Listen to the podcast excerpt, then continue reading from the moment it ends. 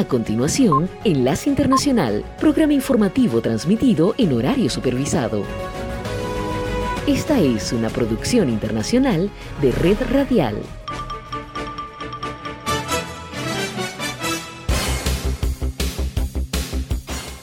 Aquí comienza Enlace Internacional.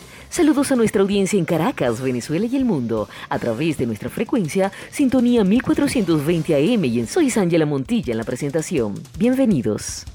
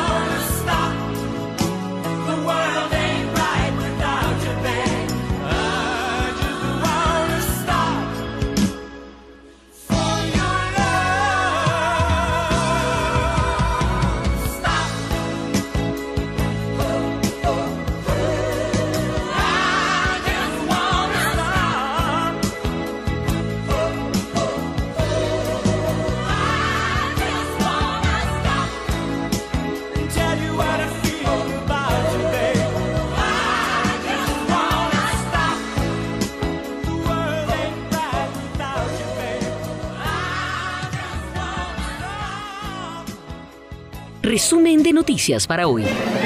Bienvenidos, esta es la vuelta al mundo en 120 segundos. Soy Florentino Mesa. China completó el desarrollo del primer cortafuegos para entrar en contacto con el sol artificial más grande del mundo, una de las piezas clave del proyecto internacional ITER que trabaja en la fusión nuclear como técnica segura para generar energía. El ejército ruso ha matado a al menos 438 niños y ha dejado heridos a unos 840 en Ucrania desde que comenzó la invasión el pasado 24 de febrero, informó la Fiscalía ucraniana. Estados Unidos estima que cerca de 100.000 soldados rusos y 100.000 soldados ucranianos han muerto o han resultado heridos en la guerra en Ucrania. La Corte Suprema de Estados Unidos allanó el camino para la entrega de las declaraciones de impuestos del expresidente Donald Trump a una comisión del Congreso tras una pugna legal de tres años en la que el magnate se ha negado consistentemente. El presidente ruso Vladimir Putin y su homólogo cubano Miguel Díaz Canel presentaron un frente unido contra Estados Unidos al que consideran su enemigo común y arremetieron contra las sanciones impuestas por Washington y sus aliados. Una corte federal de Nueva York negó una petición para desestimar los cargos de asociación delictiva para distribuir cocaína y participación en una empresa criminal contra el exsecretario de Seguridad Pública de México, Genaro García Luna. El presidente mexicano Andrés Manuel López Obrador confirmó que fue cancelada una cumbre de la Alianza del Pacífico porque el Congreso peruano no autorizó el viaje del mandatario Pedro Castillo, quien se mostró dispuesto a recibir en Lima a los integrantes del bloque. Más de tres semanas después de perder la elección, el presidente de Brasil, Jair Bolsonaro, atribuyó su derrota a un error de software y exigió a la autoridad electoral que anule los votos emitidos en la mayoría de las máquinas de votación electrónica del país. Una misión de alto nivel de la Organización de Estados Americanos OEA concluyó una visita a Perú pidiendo a todos los actores políticos emprender un diálogo para superar la crisis institucional en la que la oposición busca destituir al presidente Pedro Castillo. Esta fue la vuelta al mundo en 120 segundos. Desde Caracas, Enlace Internacional, por sintonía 1420 AM.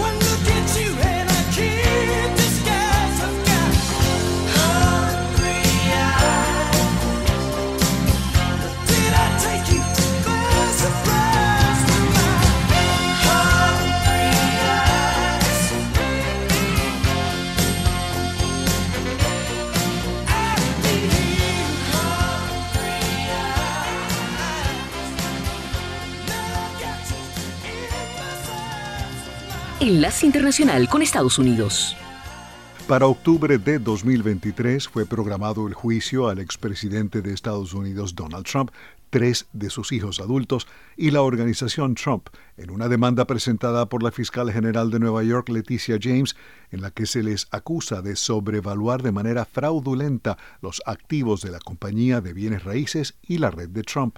El martes, el juez Arthur Engoron de la Corte Suprema del Estado en Manhattan fijó la fecha del juicio durante una audiencia luego de las mociones de los Trump la noche anterior para que se desestimara la demanda civil. En su demanda presentada el 21 de septiembre, Leticia James acusó a Trump, su compañía, sus hijos Donald Jr., Eric e Ivanka y otros de inflar los activos de Trump en miles de millones de dólares mintiendo a bancos y aseguradoras. Leticia James calificó el fraude de asombroso. La demanda busca 250 millones de dólares en daños. También busca evitar que los Trump administren negocios en el estado de Nueva York y prohibir que Trump y su compañía adquieran bienes raíces en Nueva York durante cinco años. El juicio, programado para el 2 de octubre de 2023, y otros asuntos legales podrían complicar la campaña de Trump anunciada la semana pasada para la presidencia en 2024. El presidente de Estados Unidos, Joe Biden, está involucrado directamente en las negociaciones para poner fin a una huelga ferroviaria que amenaza con cerrar las cadenas de suministro, dijo el martes la Casa Blanca. El presidente ha dicho que un cierre es inaceptable, indicó la secretaria de prensa de la Casa Blanca, Karine Jean-Pierre, y que la mejor opción es que todas las partes resuelvan el problema por sí mismas. Desde la voz de América en Washington, escuchan Estados Unidos al día. La vicepresidenta de Estados Unidos, Kamala Harris, estuvo el martes en una provincia occidental de Filipinas para amplificar el apoyo de Washington a su aliado en el sureste asiático y a la libertad de navegación en las disputadas aguas del mar de China Meridional. Una nueva confrontación surgió en el paso marítimo antes de la llegada de Harris, cuando la Marina de Filipinas denunció que un guardacostas chino incautó por la fuerza fragmentos de un cohete que marineros filipinos remolcaban hacia su territorio. Los viejos conflictos territoriales entre China, Filipinas, Vietnam, Malasia y Taiwán influyen en la rivalidad entre Estados Unidos y Beijing en la región. Desde Caracas, Enlace Internacional, por sintonía 1420 AM.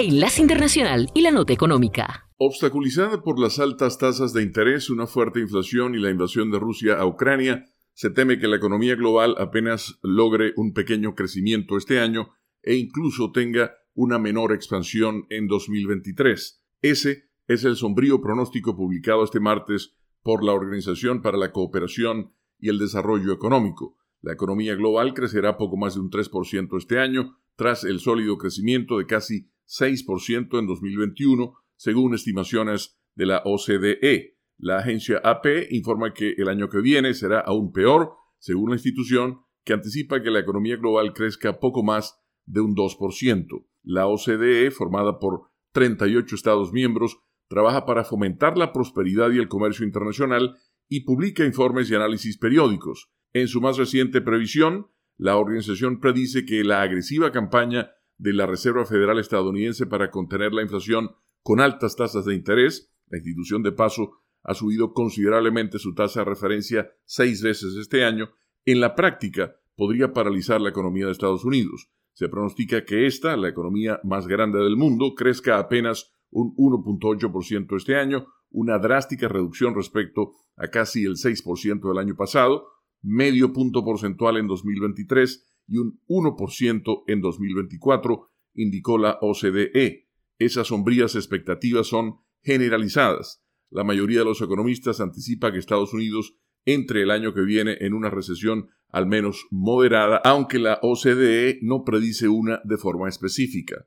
El reporte anticipa que la inflación, aunque se desacelere, se mantenga muy por encima del objetivo del 2% el año que viene y hasta 2024. La previsión de la OCDE para los 19 países que emplean el euro, que sufren un desabastecimiento de energía debido a la guerra de Rusia en Ucrania, no es mucho más positiva.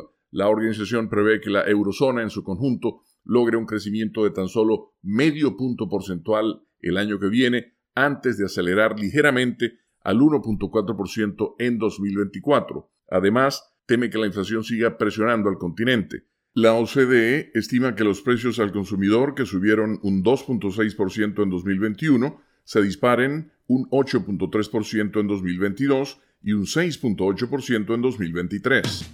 Esta es la señal internacional de sintonía 1420 AM, presentando Enlace Internacional.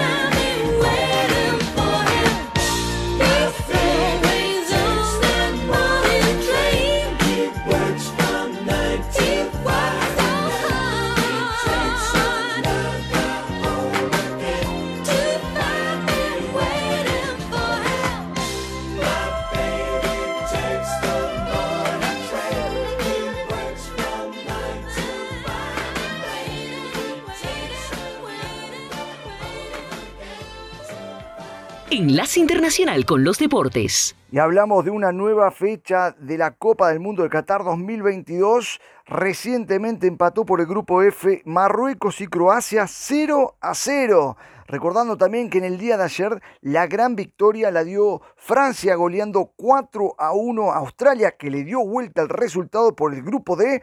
También por el mismo grupo, Dinamarca y Túnez no se sacaron diferencia. Y por el grupo C, el grupo de Argentina, no aprovechó ni México ni Polonia porque empataron 0-0. Lewandowski falló un penal que fue atajado por el histórico arquero mexicano Ochoa. Ahora por el grupo E, a las 8 de la mañana Alemania y Japón se enfrentarán. Luego a las 11 por el mismo grupo España uno de los candidatos de esta copa, frente a Costa Rica. Y por último, para cerrar la jornada de hoy a las 2 de la tarde, horario siempre colombiano, Grupo F, Bélgica y Canadá se van a estar enfrentando. Informando desde Doha, Qatar, por la Copa del Mundo, Pablo Lucas Candelaresi. Enlace Internacional.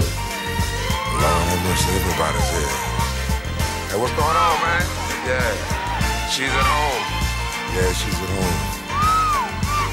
Yeah, she's at home.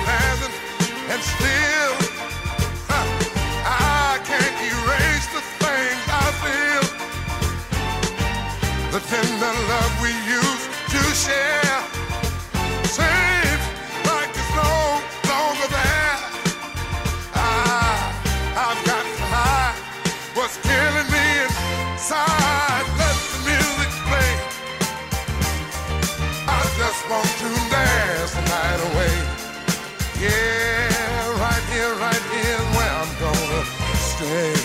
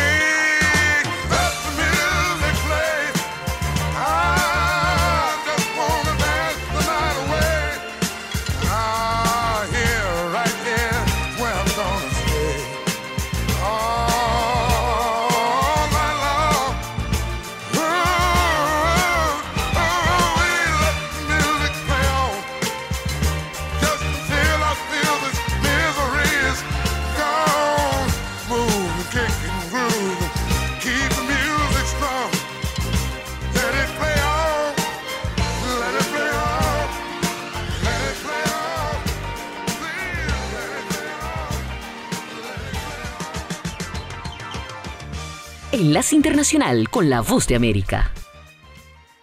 Con un alto perfil técnico y con una larga carrera en organismos internacionales, el economista brasileño Ilan Goldfarb fue elegido como nuevo presidente del Banco Interamericano de Desarrollo, el BID, en primera ronda de votación y tras obtener con facilidad los votos necesarios. Goldfarb, de 52 años, logró una proporción de más del 80% de los votos y el apoyo de 17 de los gobernadores regionales, dos más de los necesarios para lograr el nombramiento. El hasta ahora director para el hemisferio occidental del Fondo Monetario Internacional, el FMI, se ha referido en entrevistas anteriores a la situación económica mundial y regional. Pues nuestras proyecciones para 2022 han subido en casi 1% a más de lo que teníamos en abril, que fue la última proyección, y la región debe crecer, eh, América Latina y el Caribe 3.5%. Que... No obstante, su nombramiento resulta incómodo para el nuevo presidente de Brasil, Luis Ignacio Lula da Silva, ya que fue propuesto para el cargo por el expresidente Jair Bolsonaro unos días antes de las elecciones presidenciales. En esta misma línea, el presidente de México, Andrés Manuel López Obrador, criticó las elecciones en el BID, asegurando que no hay un cambio al interior de la institución. Es más de lo mismo,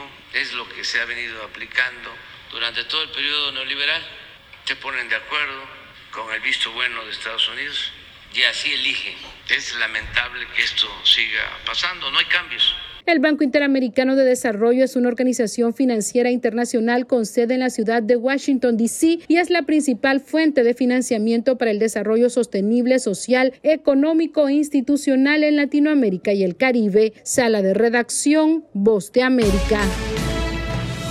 Este es un avance informativo de La Voz de América. Desde Washington les informa Henry Llanos.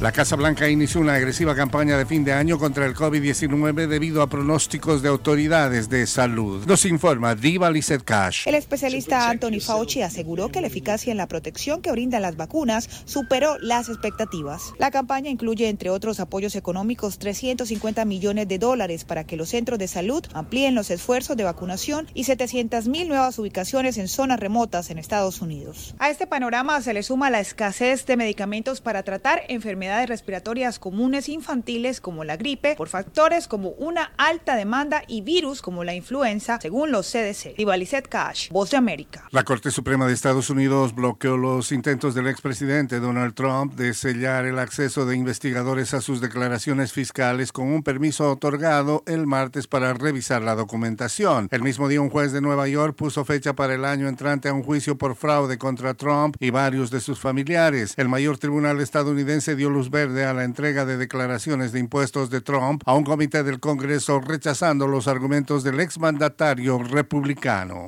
Acompáñenos de lunes a viernes con las noticias del mundo del entretenimiento, lo mejor del cine. Scrolls are the bad guys. Los estrenos de Hollywood. I've never seen anything like this. Who am I? She's the last of her kind. De lunes a viernes, el mundo del entretenimiento llega a ustedes desde los estudios de La Voz de América en Washington. Me quedo con quien me cuida. Enlace me quedo Internacional. Con quien me valora. Con quien me hace reír y ríe conmigo, da igual la hora. Me quedo con quien escucha atentamente mi desahogo. Con quien procura mi bien, con quien se queda a pesar de todo. Quedo con quien me pide, ponme un WhatsApp cuando llegues. Y se alegra más que yo si tuve un golpe de suerte. Me quedo con esa magia de una lágrima compartida. Me quedo con quien me ayudó a encontrar aquella salida.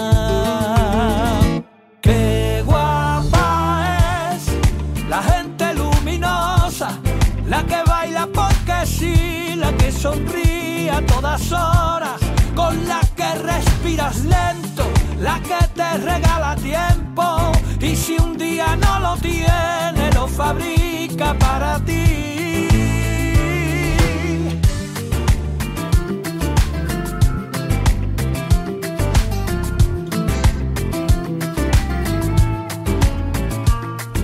Me quedo con quien enciende bombillas en mi camino, saca lo bueno de mí y me hace sentirme vivo.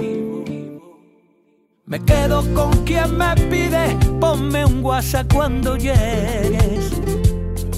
Y se alegra más que yo si tuve un golpe de suerte.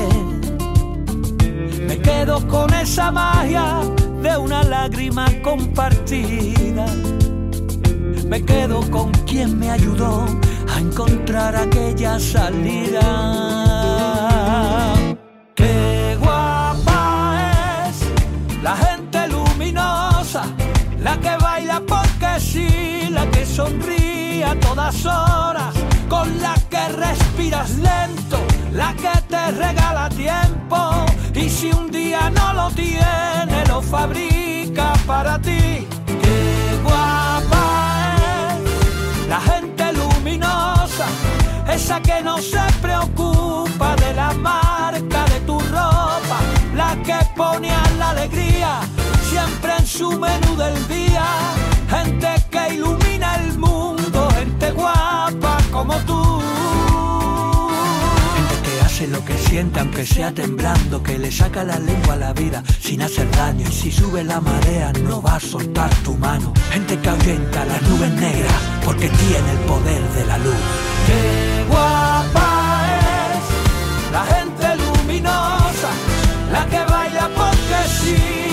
Sonríe a todas horas, con la que respiras lento, la que te regala tiempo. Y si un día no lo tiene, lo fabrica para ti. Qué guapa es, la gente luminosa, esa que no se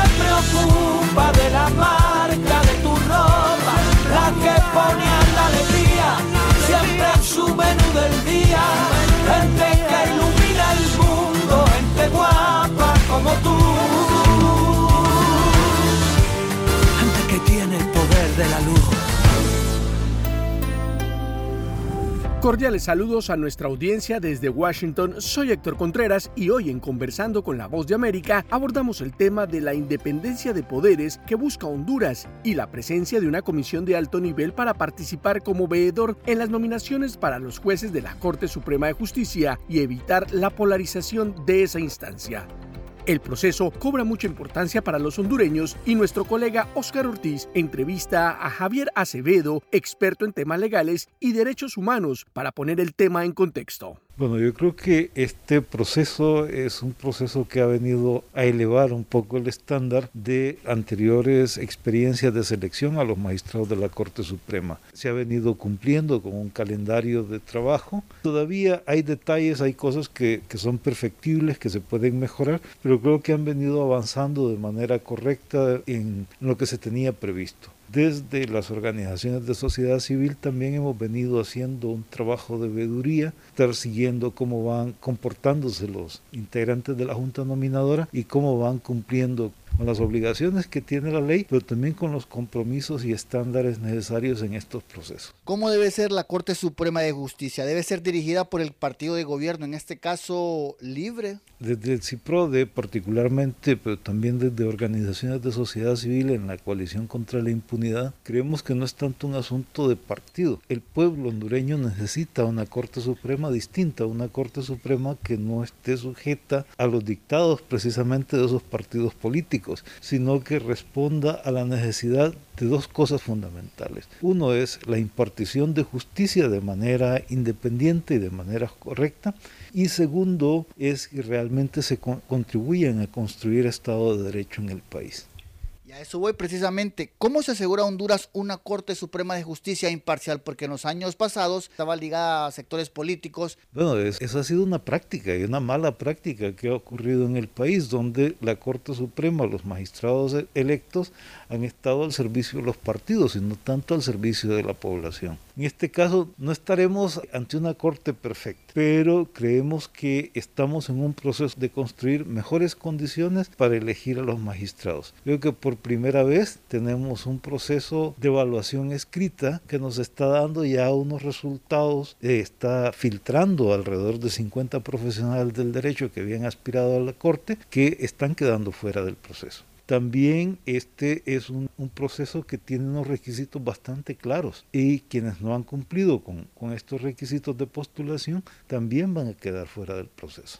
Ya lo ha dicho usted, no hay una Corte Suprema de Justicia imparcial perfecta. Sin embargo, ¿qué opinión le merece que actuales magistrados estén buscando una reelección? Bueno, mire, personalmente creo que es un poco aventurero es, es casi un insulto a la población y particularmente a la población que ha sido afectada por los fallos. Si no veamos en los últimos días, por ejemplo, declararon libres de toda culpa a quienes estaban señalados por la anterior misión de apoyo contra la corrupción y la impunidad como parte de dos casos sonados, lo que es el caso Pandora y el caso arca abierta. Entonces eso muestra un poco la catadura, muestra un poco el tipo de profesionales que están al frente de la actual Corte Suprema. Una misión de veeduría está en Honduras. ¿Qué papel debe canalizar en este proceso ya que ellos aseguran que buscan que por primera vez en la historia se genere un poder judicial independiente? Bueno, eso creo que compartimos esa intención de la misión de veeduría internacional con el trabajo que hemos venido realizando en el país. Y creo que estamos en este momento en buenos pasos. Hoy justamente conversábamos con unos compañeros de trabajo y decíamos, hemos logrado avanzar y quizá falta mucho, faltan otras cosas que mejorar en estos procesos, pero estamos contribuyendo a dejar una Corte Suprema que sea mejor que lo que hemos tenido. La Junta Nominadora es el organismo encargado de realizar las evaluaciones y entregar un listado final de 45 candidatos al Congreso Nacional. ¿Cómo ve usted los avances? Yo creo que la Junta Nominadora va a llegar en esa meta de presentar al Congreso y la nómina de 45 candidatos. Y ahí corresponde también, y hay un trabajo por hacer en el caso del Congreso Nacional, para elegir de esos 45 a quienes estén mejor calificados. Era Javier Acevedo, analista legal y experto en derechos humanos, hablando sobre la importancia de tener autoridades judiciales sin compromisos políticos. Esto fue conversando con La Voz de América.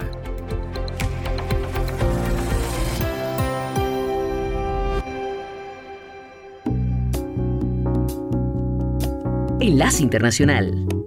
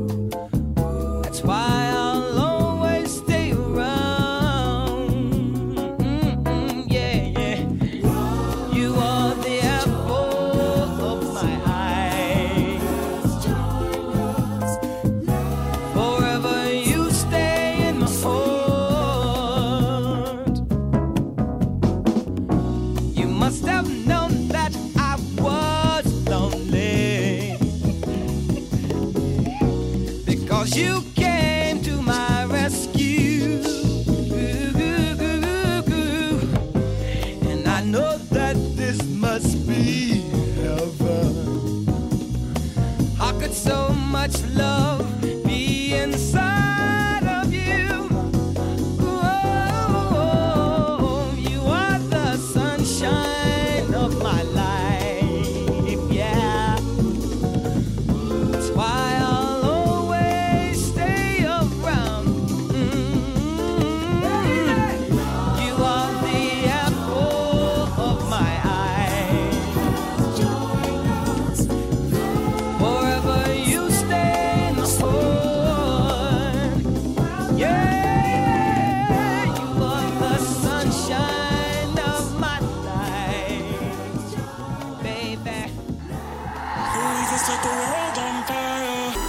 La voz de América en Qatar.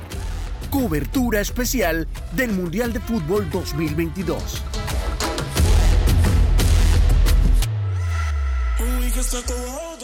América en Qatar para repasar primero lo que ocurrió ayer en el choque entre Francia y Australia. Último choque del día. Buen día, Jacopo. Buenos días a todos, un saludo y hablamos de Francia contra Australia con un resultado bien claro, 4 a 1, que demuestra que Francia probablemente la candidata número uno para ganar el Mundial como cuatro años atrás en Rusia. La ciudad ayer estuvo en shock, invadida por los hinchas de Arabia Saudita después del triunfo contundente frente a la Argentina. Hoy, esta mañana comenzó con el choque entre Marruecos y Croacia. Bueno, un partido bastante tranquilo, podemos decir un poco aburrido, un 0 a 0, pero Croacia, recordamos, eh, era la vicecampeona de 2018. Entonces Marruecos, como Túnez ayer y también eh, Arabia Saudita, están demostrando que el fútbol en el Oriente Medio y en África está creciendo. Otra vez fue una fiesta para el mundo árabe, ya que mucha gente de aquí también estaba apoyando a Marruecos y es una de las comunidades más grandes que viven aquí en, en Qatar.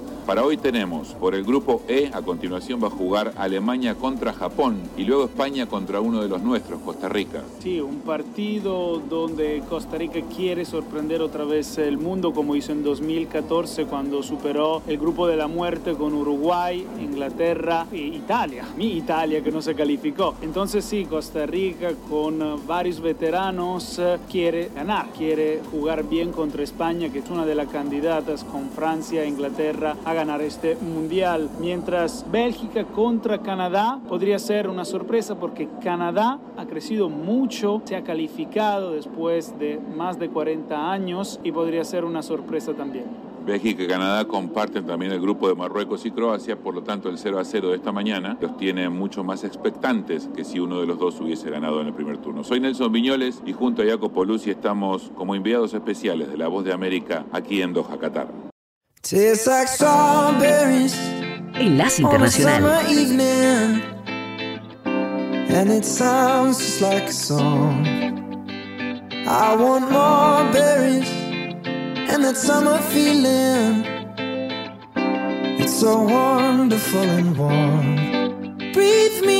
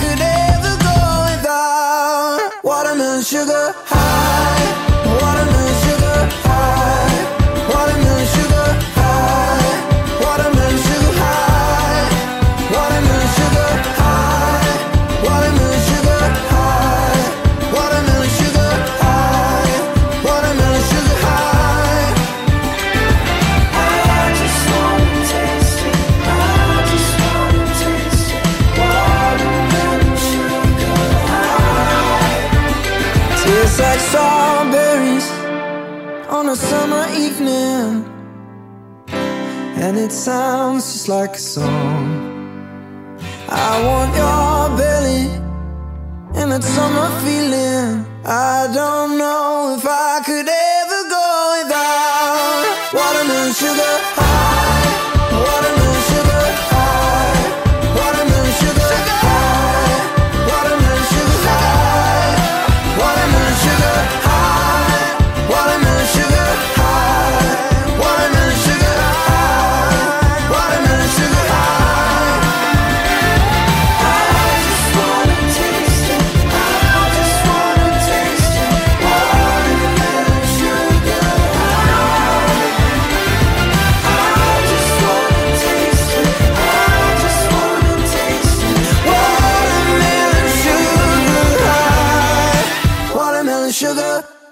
Enlace Internacional con el Entretenimiento.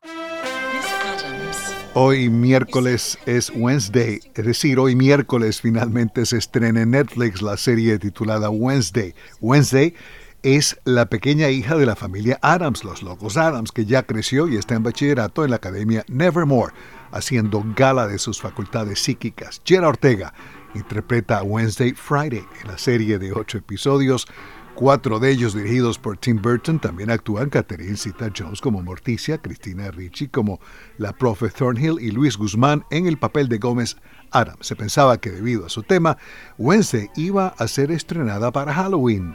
Ya está streaming por el servicio Disney Disenchanted, la secuela de Enchanted, la historia de una princesa transportada a Nueva York. En Desencantada actúan Amy Adams, Irina Menzel, Patrick Dempsey y la hija de la cantante Minnie Riperton, Maya Rudolph. Apoteósica y emotiva fue la despedida de Sir Elton John en su último concierto en Estados Unidos, realizado de domingo a lunes en el Dodger Stadium de la ciudad de Los Ángeles 45 años después del célebre concierto donde el cantante británico deslumbró al público con un uniforme de los Dodgers, escena recreada en la película Rocketman. Disney transmitió la velada en vivo. El traje que el actor Chadwick Boseman utilizó en la película Black Panther estará en exhibición en el Museo Nacional de Historia y Cultura Afroestadounidense de la institución Smithsonian en la Alameda de la capital de Estados Unidos. El museo adquirió el icónico traje junto a otros elementos de la película como parte del guion firmado por el director Ryan Coogler para Afroturismo History of Black Futures, la cual será presentada en la Galería de Exhibiciones Especiales del Banco de América de marzo de 2023 a marzo de 2024. El egresado de la Universidad Howard aquí en Washington murió en 2020 a los 43 años. En 2021 la universidad puso el nombre de Chadwick Boseman a su Facultad de Bellas Artes y ofreció una beca en su nombre financiada por Netflix. Y el 16 de diciembre Disney estrena If These Walls Could Sing sobre los estudios Abbey Road, lugar de nacimiento de íconos musicales dirigida por Mary McCartney. Falleció uno de los íconos universales de la música, Pablo Milanés. Poeta, cantante y compositor, murió esta semana en un hospital de Madrid. Hace años tuvimos la oportunidad de verlo en el Teatro Teresa Carreño en Caracas junto a la recordada cantautora venezolana María Rivas. Milanés le dio música a la poesía del maestro Nicolás Guillén. Pablo Milanés deja un legado de grabaciones a dúo con Lilia Vera, Miguel Ríos, Mercedes Sosa, Ana Belén, Jean Manuel Serra Silvio Rodríguez. Alejandro Escalona, Voz de América.